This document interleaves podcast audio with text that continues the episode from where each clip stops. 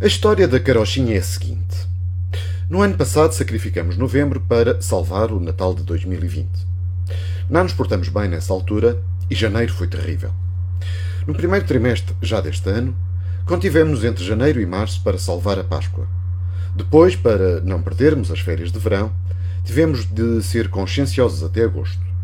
Posteriormente, repreenderam-nos por termos sido demasiado irresponsáveis durante o tempo quente e agora, neste inverno de 2021, estamos perante o drama terrível da variante Omicron, apesar de sermos o país com melhor taxa de vacinação do mundo. Enfim, quando é que a maior parte das pessoas percebe que está a ser gozada à grande e tratada como pacóvios imbecis ou carneiros acéfalos que seguem qualquer cantilena sádica e manipuladora dos políticos? No momento em que a União Europeia fechava as fronteiras aos países da África Austral, Marcelo, esse, viajava para Angola. E um par de dias antes de serem anunciadas as novas medidas restritivas, o Presidente da República esteve alegremente numa festa em local fechado, apinhado de gente sem máscara aos pulos e a cantar. Não sente que quem está no poder está a fazer de si um palhaço ainda por cima pobre? Quanto às vacinas, elas eram absolutamente fantásticas, mas afinal precisam de vários reforços. E o Reino Unido vai até alargar a inoculação de todos os adultos para uma periodicidade de 3 em 3 meses.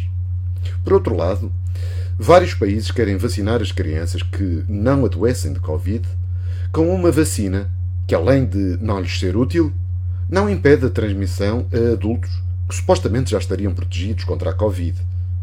Tem noção da inversão de valores e da total falta de ética em usar crianças para disfarçar a cobardia e hipocondria dos adultos? Na Alemanha, uma pessoa em sofrimento atroz que queira ser eutanasiada é obrigada pelas autoridades locais a apresentar previamente um certificado Covid-19 comprovativo de que não tem o vírus. Na Nova Zelândia, a respectiva Primeira-Ministra, numa conferência de imprensa, anunciou que, a partir deste momento, as pessoas teriam o luxo, nas palavras dela, luxo, de poder voltar a usar as casas de banho em casas de amigos. Está a ver a alucinação e tragicomédia em que o querem envolver? Cá em Portugal, a palermice e irresponsabilidade também imperam.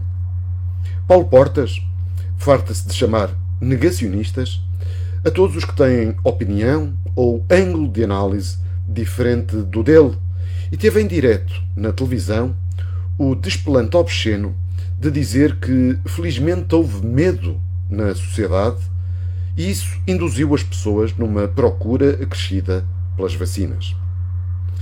O ex-vice-primeiro-ministro, parolamente visto como um comentador informado, é também useiro e vezeiro na propagação da mentira do conceito retorcido da pandemia de não vacinados. E até gente tida por liberal, como Adolfo Mesquita Nunes, acrescenta elaborando teses mirabolantes sobre os certificados darem liberdade às pessoas.